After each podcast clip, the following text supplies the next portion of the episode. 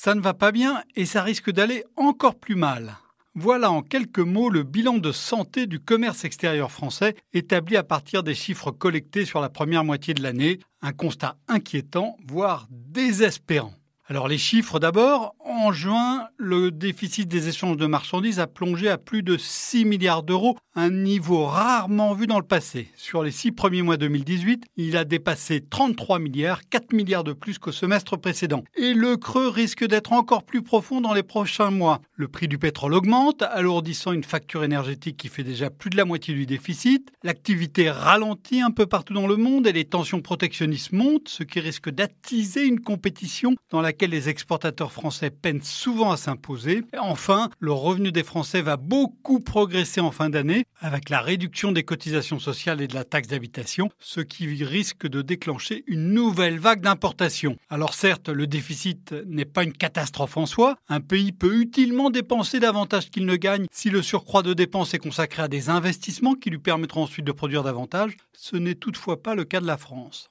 Un excédent peut certes lui aussi avoir des effets négatifs. Le surplus allemand est devenu tellement énorme qu'il risque de déséquilibrer l'économie mondiale, comme s'en alarment de plus en plus ouvertement les experts du FMI. Mais dans un pays qui n'a pas assez de croissance pour ramener le chômage à son étage, un déficit commercial qui plombe l'activité est d'abord un affreux gaspillage. Alors il est bien sûr possible de trouver des raisons d'espérer. Le déficit hors énergie diminue, la tendance est plus favorable sur les échanges de services qui constituent une part croissante des transactions. Comme les entreprises allemandes à la fin des années 1990, les entreprises françaises sont peut-être en train de faire des efforts profonds et donc souterrains pour réinventer leur offre. Comme le gouvernement allemand au début des années 2000, le gouvernement français va peut-être réussir à donner aux entreprises un environnement juridique, social, fiscal mieux adapté aux enjeux de la compétitivité au XXIe siècle. Mais il est aussi possible que les efforts des entreprises soient trop éparpillés et que les changements impulsés par les gouvernements depuis cinq ans soient trop étriqués. La France sera alors condamnée à dépérir à petit feu pendant encore des années. On voudrait bien espérer, mais on n'est pas encore sûr de ne pas désespérer. Retrouvez tous les podcasts des échos sur votre application de podcast préférée ou sur leséchos.fr.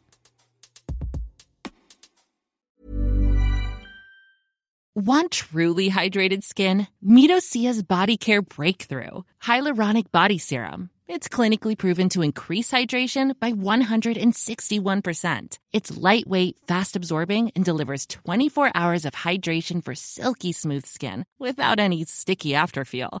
Treat your skin to clean vegan skincare from Osea. Get 10% off your first order with code SUMMER at OseaMalibu.com. That's O S E A Malibu.com code SUMMER.